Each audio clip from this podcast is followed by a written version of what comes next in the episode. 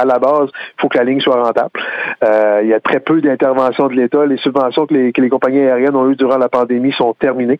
Euh, il y a peut-être moins de clientèle, mais s'il y a moins de services, c'est sûr qu'il va y avoir moins de clientèle. S'il y a moins de clientèle, ben, il va y avoir moins de services. Donc, on est dans un cercle vicieux